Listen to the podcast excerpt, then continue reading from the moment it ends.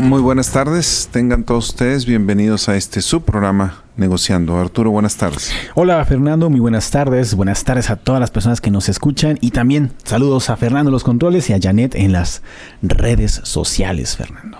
Así es, Arturo, un tema muy interesante. Millennials, vida familiar y personal. Hablando de redes sociales, ¿no? ¿Y tú qué eh, encajas totalmente en ese? Yo ando por allá. Según las, las, este, las informaciones que nos llegaron, yo ando ahí, en esa generación. Así es. Y mira, Arturo, la razón por la eh, de haber seleccionado el tema de hoy es... Eh, eh, ha habido muchas críticas contra los millennials y realmente este, tienen demasiadas cosas buenas. ¿Verdad? Y hay que, hay que ver las virtudes, hay que ver lo que tienen. Lógicamente todos tenemos algunas cosas que son posibles desarrollar, mejorar, pero al final de cuentas hay eh, la inteligencia, la manera como se manejan, eh, la importancia que le dan a ciertos aspectos muy interesantes que son para ellos eh, vitales y que muchas veces otras generaciones eh, antiguas, otras de mi generación, que no le dábamos eh, valor tanto, este, es importante considerarlo. Entonces, si te parece, Arturo, vamos a hablar un poquito de las diferentes generaciones brevemente y luego ya entramos con vida familiar y personal de los milenios. Adelante. hay una generación que es la generación entre 1922 y 1943, de acuerdo a un libro de Generations at Work. Se les conoce como la los veteranos o la generación silenciosa, los silents, ¿verdad? Eh, ¿Cuáles son las características de esta generación, de las personas que nacieron entre el año 22, entre el año 20 y el año 43, 45, ¿verdad? Bueno, los que pertenecen, este, se hablaba de dedicación, de sacrificio, de trabajar fuertemente, trabajar duro. Eh, pero hay una palabra muy fuerte para esta generación que, lo, que se describe. No quiere decir que todas las características que mencionamos sean reales. Alguien puede decir, pues algunas a mí sí me cae el saco, hay otras que no, y es muy válido, ¿verdad? Porque hay diferencias, pero en general se habla de que son eran conformistas. Eh, lógicamente se respetaba la autoridad tremendamente, había una paciencia muy fuerte, el deber antes que el placer. Y eso lo menciono fuertemente porque al hablar de millennials cambia totalmente, radicalmente eso. Seguimiento de las reglas, el honor como parte fundamental, ¿verdad? Entonces es una generación que se le llama la generación silenciosa, veterana, la tradicionalista, ¿verdad? ¿Qué sufrieron los que de esta generación? Principalmente la famosa Gran Depresión, y las consecuencias de las dos guerras mundiales, ¿verdad? Esa es, es una realidad. Estamos hablando generación entre el 22 y el 43, entre el 20 y el 45 aproximadamente. Y esa generación ya está empezando en un declive, bueno, del número de personas que estuvieron en esa generación tiene un declive, ¿eh? cada vez hay menos Ah, pues lógicamente, lógicamente, lógicamente. Es. Y hay algo que comentar esas generaciones que tienen historias muy interesantes. Pues alguien que nació en el 20, pues ya estás hablando de 100 años, ¿verdad? Pues lógicamente que... Exacto, hay gente que aún, que aún tenemos todavía por aquí, pero hay otros que ya este, pues están pasando. Esa generación, importante generación, ¿eh? Todas las generaciones tienen algo muy importante. Sí, es una generación que mi, de, que mi padre, que en paz descanse, mi madre todavía vive. Saludos a mi madre, que el otro día me dijo, y a mí no me das saludos. ¿Cómo? Y que generalmente me está escuchando. Ándale, hijo. Un gran saludo a mi Esta generación, señores. Este, eh, sí, este, que son de ese tipo de generación. Dime. La siguiente generación, los baby boomers. Sí. Es una generación de la cual yo pertenezco a esa generación, ¿verdad? Nacidos entre el 46 y el 64, ¿verdad? Eh, aun y cuando para esta generación se dice que nos adaptamos al entorno digital, pues no del todo se acepta, ¿verdad? Totalmente, ¿verdad?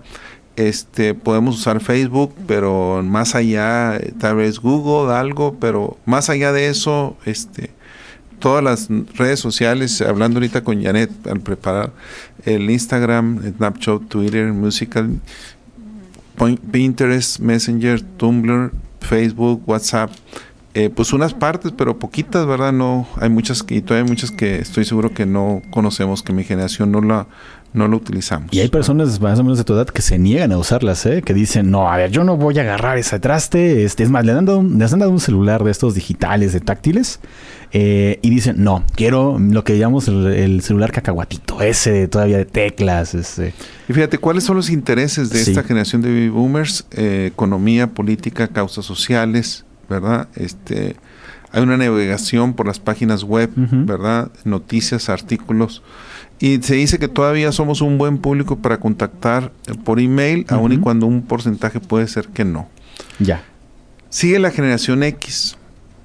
Eh, la generación X, donde tengo algunos de mis hermanos eh, pertenecen eh, a esta generación, los menores. la generación X nacida entre el 65 y el 76, ¿verdad?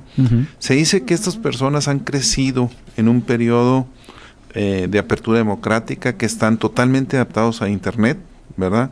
Aquí sí ya utilizan más Twitter, Facebook, LinkedIn, este, comparten eh, cosas sobre su vida saludable, la paternidad, las finanzas, son cuestiones que esa generación. Sí. La generación que sigue es de la que nos vamos a ocupar hoy, que es entre los del 77 al 95, ¿verdad? Estamos hablando que son gente nativos digitales totalmente. Aquí están mis hijos, ¿verdad? Eh, tienen presencia en casi todas las redes sociales el entretenimiento, la tecnología, los deportes, el estilo de vida eh, son intereses muy fuertes. Ana Martín del Campo tiene un, un artículo, Minelias, Generaciones en Tendencia, eh, donde escribe muchas cosas de esto y es muy interesante. Se sienten identificados con sus referentes, eh, los famosos youtubers, los bloggers, etcétera, y, y, muchos de ellos escriben en eso, ¿verdad? Este también. Sí. Hay una generación mucho más joven, que es la generación más joven que existe ahorita, que es la que se llama la generación Z. También son conocidos como la generación NET o postmilenio, la IGEN, la generación Internet. Eh, se está despertando mucho interés, eh, sobre todo los expertos en marketing digital, porque estos están relacionados con eso. Eh, son los creadores de las tendencias de consumo, es lo que se considera. Entonces vamos a platicar un poquito sobre los millennials. Y hay estadísticas muy interesantes. ¿sí? Se dice que la población de México entre 15 a 24 años es aproximadamente el 24% de la población, 30 millones aproximadamente. Estados Unidos es parecido también un 24-25%, ¿verdad? este, entonces, son poblaciones donde los millennials y la generación que le sigue son los que un porcentaje alto es sobre esto sobre esa, en esa parte. Ahora, si comparamos a los millennials, hay algo bien interesante, el nivel educativo. Eh, tienen un alto muy de eh, grados superiores a las anteriores generaciones. Y eso también este, es importante, porque piensan de otra manera y actúan de otra manera y son inteligentes, ¿verdad? Y son muy creativos aparte, además de eso, ¿verdad? Este, Así es, de hecho, eh, estos, eh, esta, este grupo social, esta tendencia, este grupo, eh, ha sido criticada, es muy cierto. Este, un, este Simón Sinet, un orador motivacional anglo-estadounidense, comentaba que es una, pues es un grupo, una generación la cual, pues tiene ciertos problemas existenciales, ¿no? Tiene se les Sí, ahora ese video que donde sale los critica fuertemente. Simon, sí, sí, nada más que hay la contestación de los mineros bien interesante. Y fíjate, lo contestó este eh, Ramiro Fernández, el fundador de lectorati.com, es un académico. Él señala que esta generación ha cambiado el mundo como lo conocemos. A partir de ellos se han creado cosas impresionantes a un nivel y límites que no se esperaba llegar. Y, fíjate lo interesante, la primera vez que yo me topo con ese video, sí. creo que lo puse en Facebook o algo así, mi hijo me contactó muy molesto y dice, dice, está bien si lo quieres poner, nomás que pon las contestaciones que existen sobre eso. Y tiene mucha razón, porque muchas veces vemos un, un lado de la moneda nada más, cuando existe el otro lado, y es un lado que muchas veces pesa mucho más. ¿Verdad? Porque hay una respuesta ante eso. Tú comentabas al principio del programa que se le ha criticado a esta generación, pero si te fijas en la historia de la humanidad, cada generación critica a otra generación. no están de acuerdo, con lo que hacían y otros no están de acuerdo con lo que hacían. Porque vienes a romper eh, los paradigmas. Los esquemas. Los esquemas, totalmente de acuerdo. Claro. Eso es cierto, Arturo. Sí. Eh, se dice también otra, un, hay un dato muy interesante, ¿verdad? De aquí a dos años, tres años ya nada más, el 75% de la fuerza laboral a nivel mundial va a ser millennials. Híjole. Entonces, como organización, pues más vale que entendamos a los millennials. O sea, más vale que entendamos. O incluso, si yo digo en mi organización a lo mejor tengo pocos, sí, pero con los que voy a estar interactuando, los proveedores, clientes, van a ser millennials. Sí. O son millennials ya. Entonces, debo de aprender a negociar con ellos, debo aprender a ver eh, cómo piensan. Fíjate que aquí lo comentas muy interesante. Eh, las empresas ahora prefieren ver cómo poder motivarlos en vez de ponerlos a trabajar. Ya no los esquemas antiguos que existían están rompiendo en el punto de las contrataciones, en el punto de cómo trabajan las empresas con sus empleados. Ahora los jóvenes, los chavos, esta, incluso gente de 30 años, 40 años, exige una manera diferente de cómo ser tratados. Y esto ha cambiado el esquema de las relaciones humanas dentro de las empresas, de una manera muy interesante. Y fíjate, este, tanto mi hijo como mi hija me han enseñado muchísimo en eso. Eh, yo recuerdo mucho cuando Fernando Arián iba a entrar a preparatoria. Yo le insistía que entrara al bachillerato internacional porque sacó un examen bastante alto. Y él me dijo, a ver papá, este, yo no soy como tú.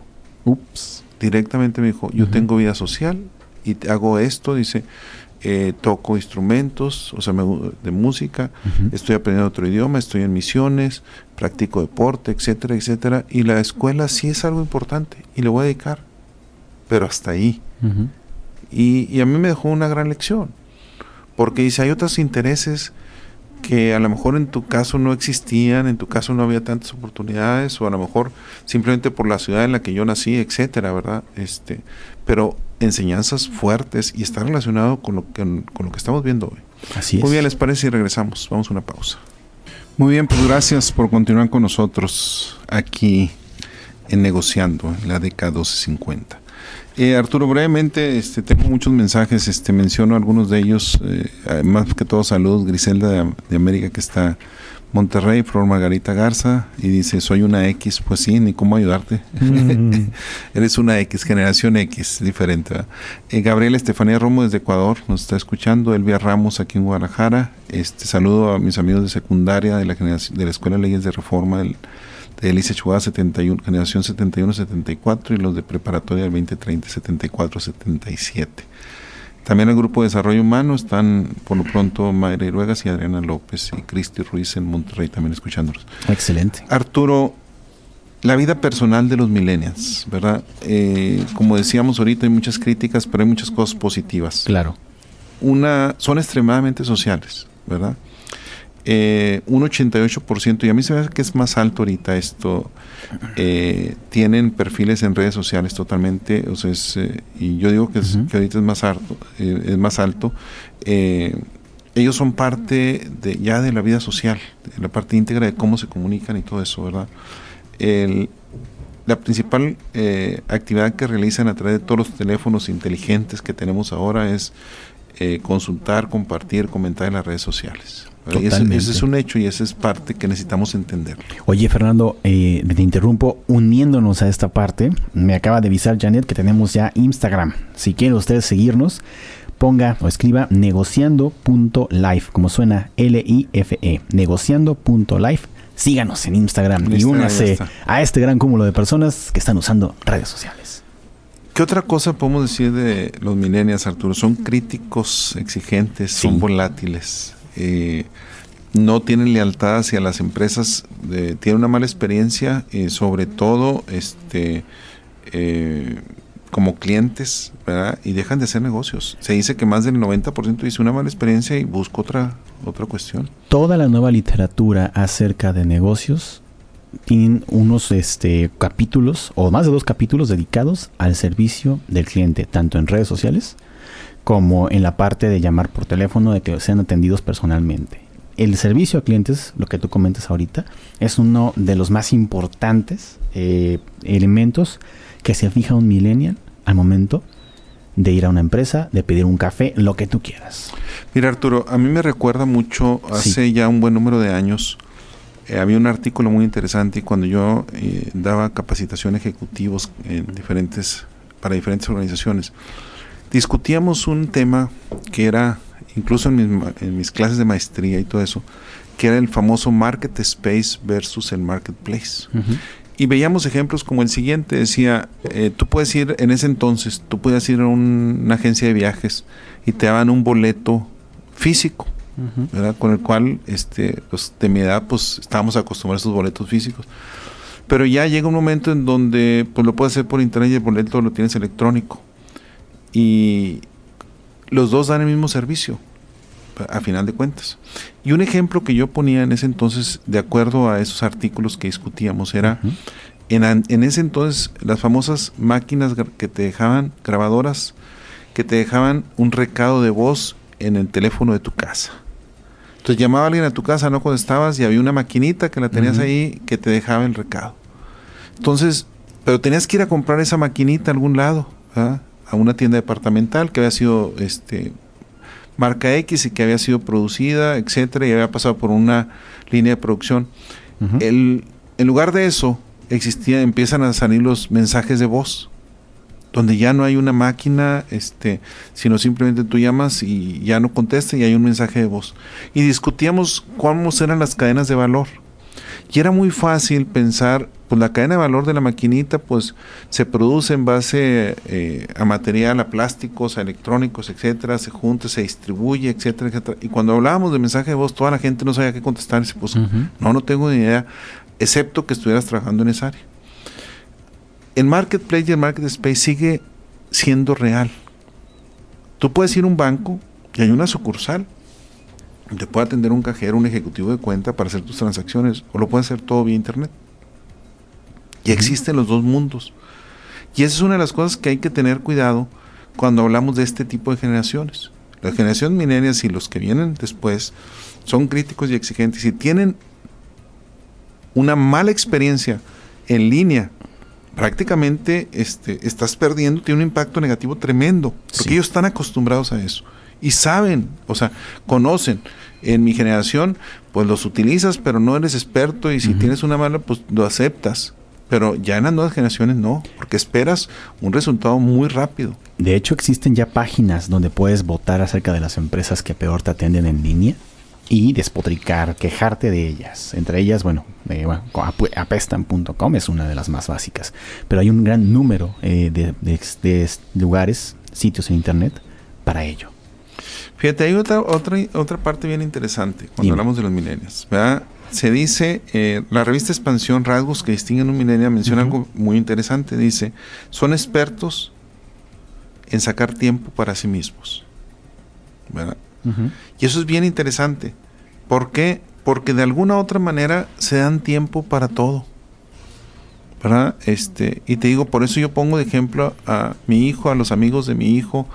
Este, ayer venía en el avión con uno de los compañeros de mi hijo de la maestría, con Gabo, un saludo también a, a Gabriel, y platicando algunos hechos. Y es cierto, ahorita ellos eh, van al gimnasio, eh, encuentran tiempo para muchísimas actividades, ¿verdad? Este, les rinde el tiempo, pero se dan el tiempo y no permiten, o sea, encuentran un trabajo donde te esclavizan y dice, pues hasta cierto punto, los que estamos acostumbrados anteriormente, no, es que no se comprometen ahora, se, no, es que piden respeto sobre su vida personal.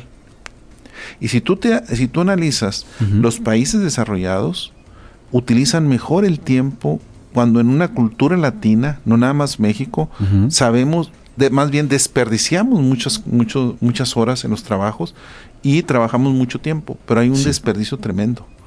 O sea, no somos eficientes para ello. Y los millennials lo que han hecho es exigir, o sea, trabajo fuertemente cuando estoy trabajando, pero necesito tiempo para mí. Sí.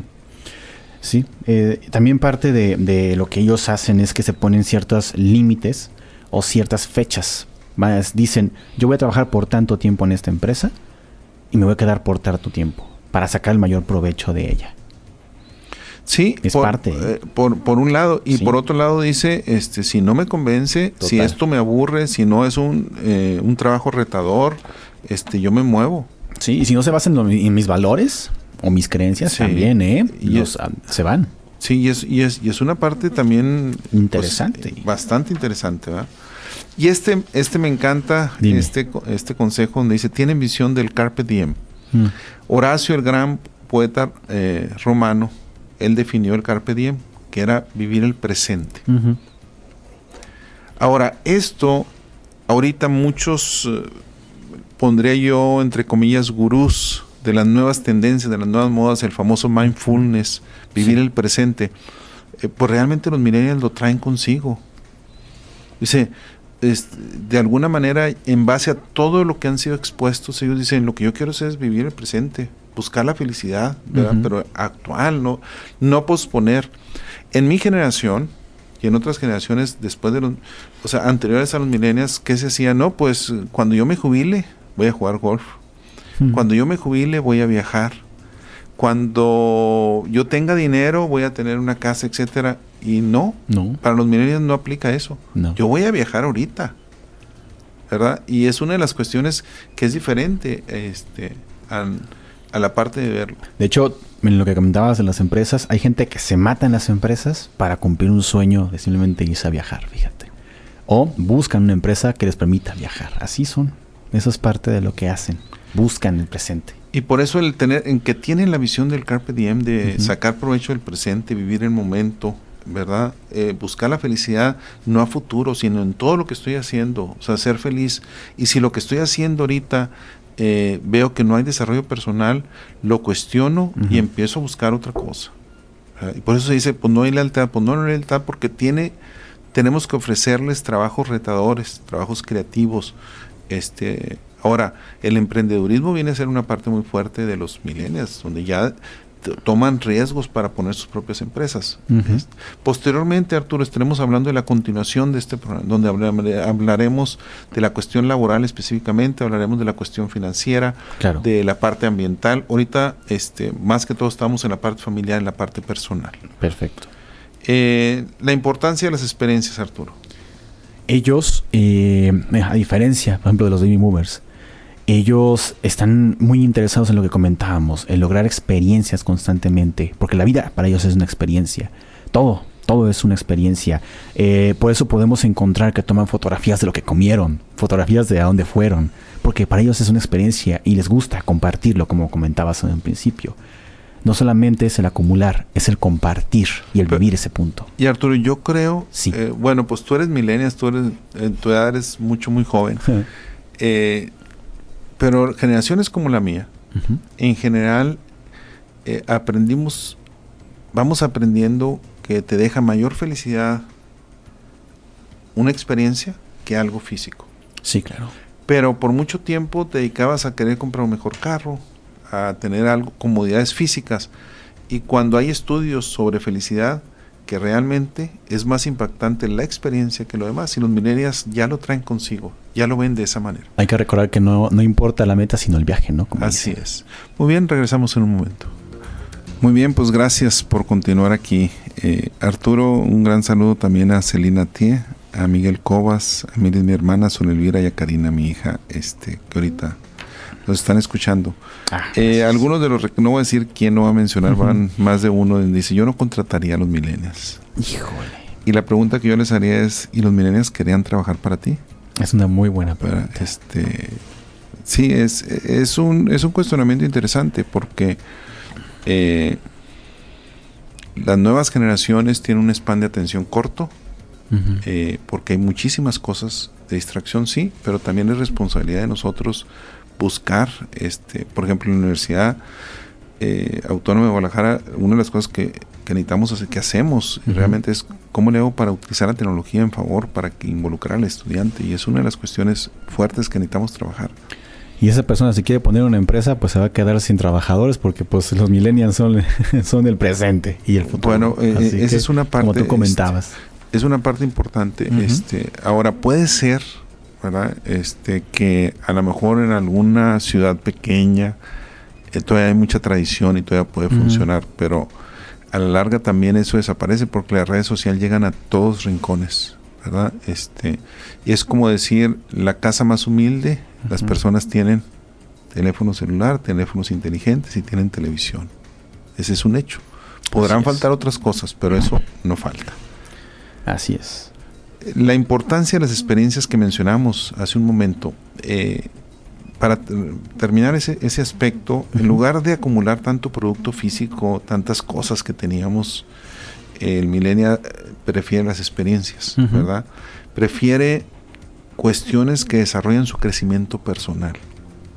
Y eso también hay que entenderlo. Hay que entenderlo a la hora de que trabajan con nosotros, que colaboran con nosotros, que son nuestros clientes, que son nuestros proveedores, que de alguna manera interactúan y que tienen una relación con nosotros, necesitamos entender esa parte. Si te fijas, por ejemplo, esto que acabas de decir es interesante porque hay un número interes un número importante de nuevos libros acerca de conocimiento personal, de autoestima, etcétera, que han ido saliendo, que se han vuelto populares por lo mismo, porque los millennials están buscando ese punto el, crecimiento personal, el desarrollo como individuos. Fíjate Arturo, el Internet como facilitador de la compra, también la revista Expansión lo menciona, ¿verdad? Este, de alguna manera, no quiere decir que los millennials no prefieran, no quieran ir también a las cuestiones físicas, pero el Internet, las cuestiones en línea, si no genero la compra, al menos sí me informo bastante. O sea, la información está a la mano. Entonces se informan, hay mucha información que llega. Entonces es alguien que no le puedes vender el gato por liebre tan fácilmente. O sea que es algo que conocen. Y conocen muchas veces mucho más que tú. Entonces es algo importante. Por eso eh, no es fácil. Eh, necesitamos, necesitas conocer el producto, necesitas conocer los beneficios, se informan eh, para vender, para tener clientes a los, de clientes a los milenios. Sí, es la recomendación más básica. Si vas a tener una empresa, ve pensando en tu aplicación o ve pensando en la manera de vender a través de Internet, porque te lo van a pedir. Oye, Fernando, fíjate que hablábamos acerca de que las otras generaciones se quejaban de, se quejan de los millennials, ¿no? Sin embargo, los millennials son ahora el resultado de estas generaciones que, que del pasado. Ellas fueron, o las generaciones pasadas fueron las que establecieron lo que íbamos a aprender, lo que íbamos a conocer la lectura, el conocimiento, cada vez es más fácil de acceder a él. Todas las tendencias, todas las ideas. Eh, comentabas, y lo, vemos en la revista Expansión, señalan que en los últimos 25 años los millennials son los que están cambiando la manera de ver la política y de pensar o vivir la religión. Así es, sí, eh, ellos tienen mucho descontento eh, con la parte política, la parte religiosa. Sí. hay mucho cuestionamiento. Aquí quiero, quiero mencionar algo que considero que es muy importante, Arturo. Y es, ¿cuál es la responsabilidad de nosotros que fuimos que somos padres o que fuimos padres de los milenios? O maestros de los milenios. O maestros. Al final hay una responsabilidad tremenda. Sí. ¿verdad? Y eh, yo en lo personal los admiro. Y los admiro porque es una generación, podamos criticarlos y sí, tienen cosas que a lo mejor tú dices, en base a mis paradigmas y en base a mis creencias, pues a lo mejor no estoy de acuerdo. Pero sin embargo son de admirar. Y son de admirar por la capacidad y la creatividad que tienen, los riesgos que toman. Eh, y tienen muchísimas cosas buenas en ese sentido. Y hay un ejemplo que lo he mencionado aquí antes que a mí me, que es, y esto es para las generaciones que vienen, para los padres de familia, sí se necesita dedicarle tiempo a los hijos, independientemente de todo. Y hay un ejemplo que a mí siempre me ha gustado y lo he mencionado, una, historia. No recuerdo dónde la escuché por primera vez hace unos años. Donde tanto el padre como la madre trabajaban muchísimas horas diarias. Y tenían una pequeña hija de 5 o 6 años. Y no tenían tiempo para dedicarle a la hija. Y dicen, oye, pues como que no, no le estamos dedicando tiempo a nuestra hija así. Y van a una tienda de juguetes, la más cara de la ciudad y las atiende una dependiente. Dicen, ¿qué les puedo ayudar? Mire, dice, tanto mi esposo como yo, dice la señora, viajamos mucho, trabajamos mucho, no tenemos tiempo para nuestra hija. Entonces queremos el mejor juguete, aquel, aquel que lo haga, que lo haga feliz, que, eh, para que ella se entretenga con eso, que pase tiempo con ese juguete y todo eso. Y se queda la dependiente y ¿sabe qué? Dice, aquí no vendemos padres. y esa historia dice mucho, ¿verdad? Dice mucho porque eh, podemos criticar muchas cosas, pero como tú ahorita lo acabas de mencionar, somos los responsables de lo que viene en nosotros. Entonces, es de admirar, y si hay cosas que no me gustan, pues que fui capaz de formar yo y cómo intervine en eso, eh, como formador, como padre, este, como tutor, en cualquier interacción que, que se tiene cuando se puede tener influencia sobre ellos. Y fíjate, tú dices que admiras algo, pero algo de lo que yo me quejo de mi generación es que somos muy impacientes no tenemos paciencia. Se nos va muy pronto esa cualidad o habilidad importantísima en la vida. Yo sé que la vida es muy rápida, va, corriendo, no tenemos tiempo, pero no, o más bien debemos entender que a veces la paciencia... ¿Cuántos hermanos son contigo ahorita? Tengo tres hermanas antes que yo. ¿Y tus padres cuántos hermanos tuvieron? Mm, mi papá tuvo 14, tres hermanos, tres hermanos y mamá cinco hermanas. Hermanos. Déjame te voy a decir, eh, ahorita que hablas de paciencia, muy sencillo lo que yo veo. Eh, yo vengo de una familia de siete y tengo dos hijos. Sí. Ok. En nuestro caso, había una sola televisión para todos.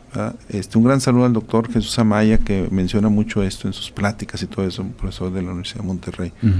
Este y te acostumbrabas, viajamos en un solo carro de esos grandotes, el famoso Guayín que le llamamos en Chihuahua, y viajamos por todo México, y íbamos todos amontonados. Y yo podía traer un carro igualito con mi hijo y mi hija y se iban peleando porque ocupaban más espacio uno que otro. y, y, es parte de eh, cuántas televisiones había una y era y túrnatela y etcétera, etcétera, ¿verdad? Y todos vemos lo mismo y aguántense. Y de cenar nomás lo mismo para todos, etcétera este, uno o dos baños para toda la familia y ahorita eh, casas de dos, tres personas, cuatro personas con diez baños, eh, diez televisiones. En cada cuarto una televisión. sí, este, tu cuarto solo. Cada quien no aprendes a tolerar. No, o sea, hay mucho atrás de eso. Sí, claro. Hay mucho atrás este, en la manera como educamos a nuestros hijos. Y algo que debemos revisar, interesantemente, hay que tener cuidado. La generación milenial se dice que es mucho menos religiosa. Eso es, eso es preocupante para mí.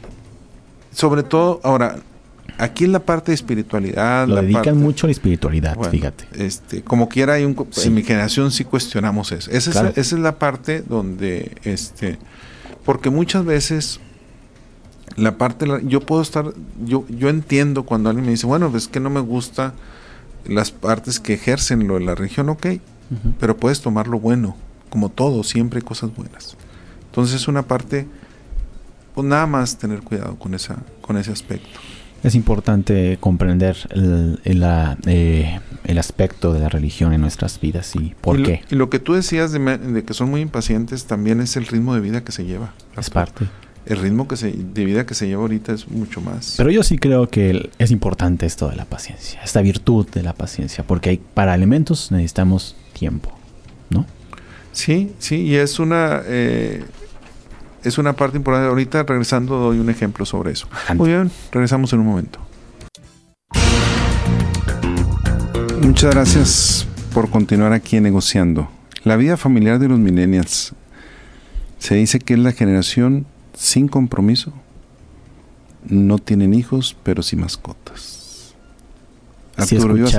Fíjate que la señora Nedelka Escala de Solís y Lore Lugo nos están escuchando. Les mandamos un fuerte saludo y abrazo y nos dicen que es un super tema el que escogimos para este lunes, Fernando. Sí, es un super tema, la verdad. Es, algo pues que estamos rodeados de eso. Sí. Arturo, para muestra un botón. Aquí está, y aquí está Janet en la cabina y Fernando también. O sea, todos son los aquí los, los cuatro que estamos los son de la generación, así Ustedes que... Ustedes son, excepto yo. Así es, que soy baby boomer. Los millennials y la familia, ¿verdad? Fíjate, hay algo bien interesante y esto, este, hasta dónde es cierto. El Urban Institute, un centro de reflexión ubicado en Washington, D.C., sí. Eh, realiza investigaciones de política económica y social a nivel mundial. Dice, más del 30% de las mujeres millennials seguirán siendo solteras a los 40 años si la tasa actual se conserva. Uf. Más del 30% de las mujeres millennials seguirán siendo solteras a los 40 años si la tasa actual se conserva. Es un dato interesante, ¿verdad? Ahora, eh, ¿por qué muchas veces los millennials no quieren casarse? O sea, ¿por qué tardan más en casarse? El Washington Post habla de diferentes razones por las que las parejas jóvenes deciden no casarse. La primera, casarse es caro. Dice, prefiero invertir el dinero en otra cosa. En viajar, por ejemplo. Sí, así, es. Entonces son decisiones fuertes. Eh, dice, las religiones tienen cada vez menos adeptos. Sí. Y es una para mí ese sí es una cuestión que hemos dejado de hacer algo ahí. Tres saben que tienen alternativas y casarse es solo una de ellas. y sobre todo, anteriormente, si vivías, y voy a poner entre comillas, en pecado, sin haber contraído matrimonio y juntos, pues se veía mal. Ese estigma cada vez va desapareciendo. Dice, no, pues vivimos juntos y ya en un futuro nos casaremos. Cada vez más mujeres, Fernando, tienen una posición importante en empresas y cada vez toman mayor importancia para ellas lo que es el, la parte profesional, profesional sí. que la parte familiar que antes se conocía. Ahora, otra cosa bien interesante, ¿verdad? Este, se dice que cuando tenemos más alternativas, es más difícil tomar una decisión. Y ahorita los millennials dicen, hay muchísimas alternativas, incluso para conocer personas, las citas en línea, hay muchas otras cosas que ya no, o sea, que se sigue. Tú dices, no tengo por qué apresurarme, eh, tarde o temprano va a venir algo y eh, me puedo perder de algo mejor si me apresuro. Y esto me recuerda a una historia, es fuerte, lo voy a comentar muy, muy brevemente. Adelante. Donde le dice el hijo al papá, ¿por qué te casaste con mi mamá? Y, voy a comentar algo importante. Le podía haber preguntado a la mamá, ¿por qué te casaste con mi papá? Funciona para los dos lados. Es, es lo mismo. Y le dice, en este caso voy a tomar al papá, pero puedo tomar a la mamá. Y le dice el papá, mira, ven, te voy a decir, vamos a caminar este sendero donde hay varitas a los lados. Y vas a escoger la varita más derechita, pero con una condición.